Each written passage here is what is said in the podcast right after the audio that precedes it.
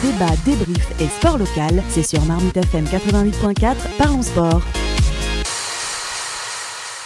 Pour l'organisation, d'abord un night session. 10 soirées, on le rappelle, où sont programmés un match. On a eu 9 matchs hommes et un match pour le tableau euh, féminin. Et c'était le, meilleur. on Jammer disait d'ailleurs bah, que ce serait peut-être plus pertinent d'avoir un match de chaque tableau en night session. Je ne sais pas si c'est réalisable euh, ou pas.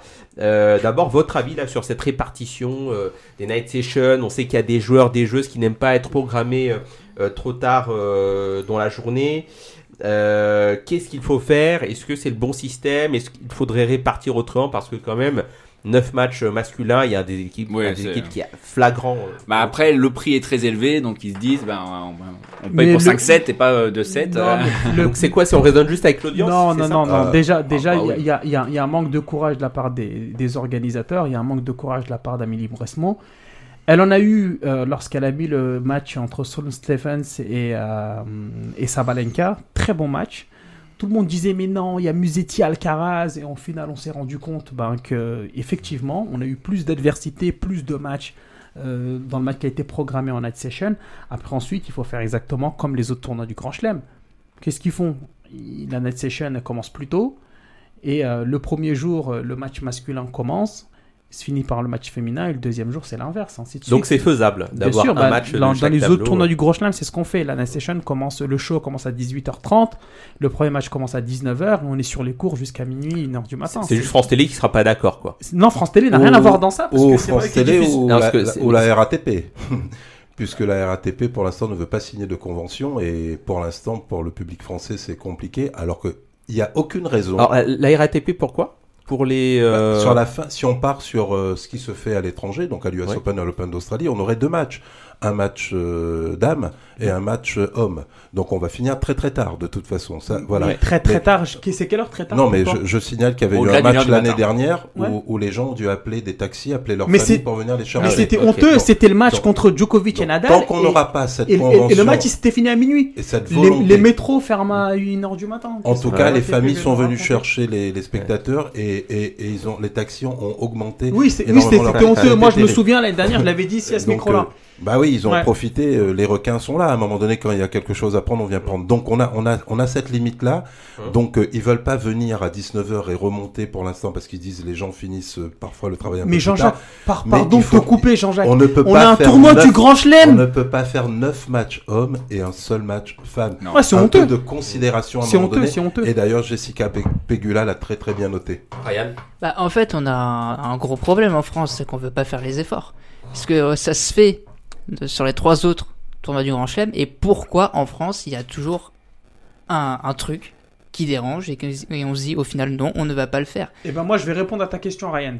Parce qu'en France, malheureusement, on n'est pas conscient de la chance qu'on a on a un tournoi du Grand Chelem, il y a 10 000 pays qui nous l'envient aujourd'hui. Va dans les pays du Golfe aujourd'hui, serait prêt à racheter Roland Garros plus cher, ce qui ne serait prêt à donner aujourd'hui à des gars comme Benzema, Messi et tout, parce qu'ils connaissent la valeur. Deuxièmement, on a le tournoi du Grand Chelem le mieux placé parmi tous les tournois du Grand Chelem. Le Medbull Park, il est exilé. Le All England, n'en parlons pas. Flushing Meadow aussi. On a un tournoi du Grand Chelem qui est à Porte d'Auteuil, qui est au cœur de Paris et on s'en rend même pas compte de ça. Et troisième chose, c'est que on donne, dans son œil de Chelem, on donne trop la parole à des sachants, à des gens qui bizarrement, d'un coup, des grands langaros arrivent, connaissent le tennis, connaissent tout, connaissent Nadal, connaissent l'organisation, et on leur donne la parole. Et on vend trop de place aux entreprises. Et donc du coup, tu as l'impression qu'il n'y a personne sur les cours, et 100% des places qui sont vendues, les gens s'y rendent. C'est vrai. Toutes les places où tu vois c'est vide, c'est des places données aux entreprises. Donc tu multiplies tout ça, tu le conjugues, t'en fais ce que tu veux, et ben ça. Il y a une autre limite quand même. Il y a une autre limite. Je fais très très court. Je te laisse la parole, Ryan. Il y a une autre limite qui est que si tu pars sur un match euh, femme en 2-7 et que ça dure 50 minutes, T'as pas envie de mettre Sviatek sur une session des nuits avec un public qui a payé très très cher.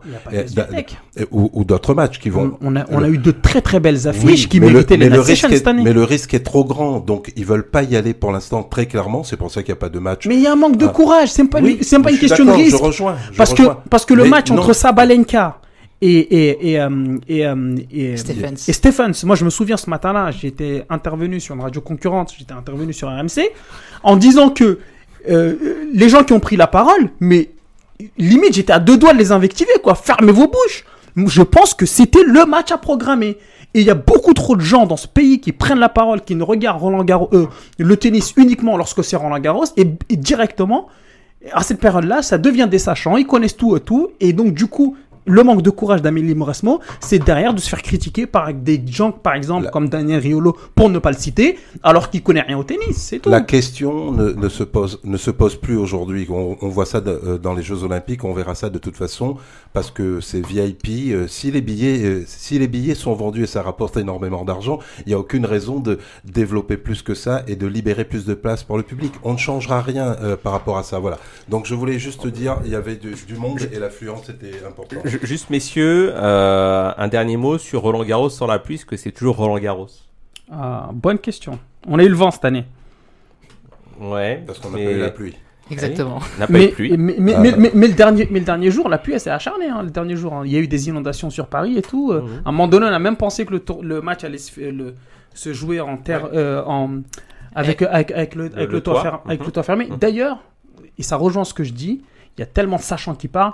À un moment donné, pendant la finale, avant la finale, ils ont fermé le toit parce qu'il y avait, euh, il y avait un- Mhm. entre guillemets un show. Mhm. Et tous les commentateurs qui ont dit la finale va se jouer en, euh, euh, en Avec le toit fermé. avec En- le toit fermé. En indoor. Hein, Alors que c'était totalement faux. Mais il fallait me poser la question. Bah, Un ils auraient Roland- dû, ils auraient Un, dû. un- un Roland Euh, Garros sans pluie, ça fait du bien pour déjà éviter que ça puisse être une finale le, le lundi comme ça s'est déjà produit. Donc ça fait du bien d'avoir un tournoi C'est sans partie pluie. du charme aussi. Ça fait partie du charme, mais je pense que là, avec euh, au départ beaucoup d'espoir, l'absence de Nadal, si en plus on devait euh, euh, avoir des matchs euh, interrompus pendant des heures et des heures, ça aurait été un élément de trop. Mais Et, puis- et- et même puis, si ça reste... euh, Il n'y a plus Agassi, donc euh, qui Ouais. perdait ses matchs à cause de la pluie. et, Donc, puis, et puis surtout, justement, euh, sans pluie, ça donne aussi d'autres conditions de jeu. Donc une adaptation pour chaque joueur et joueuse.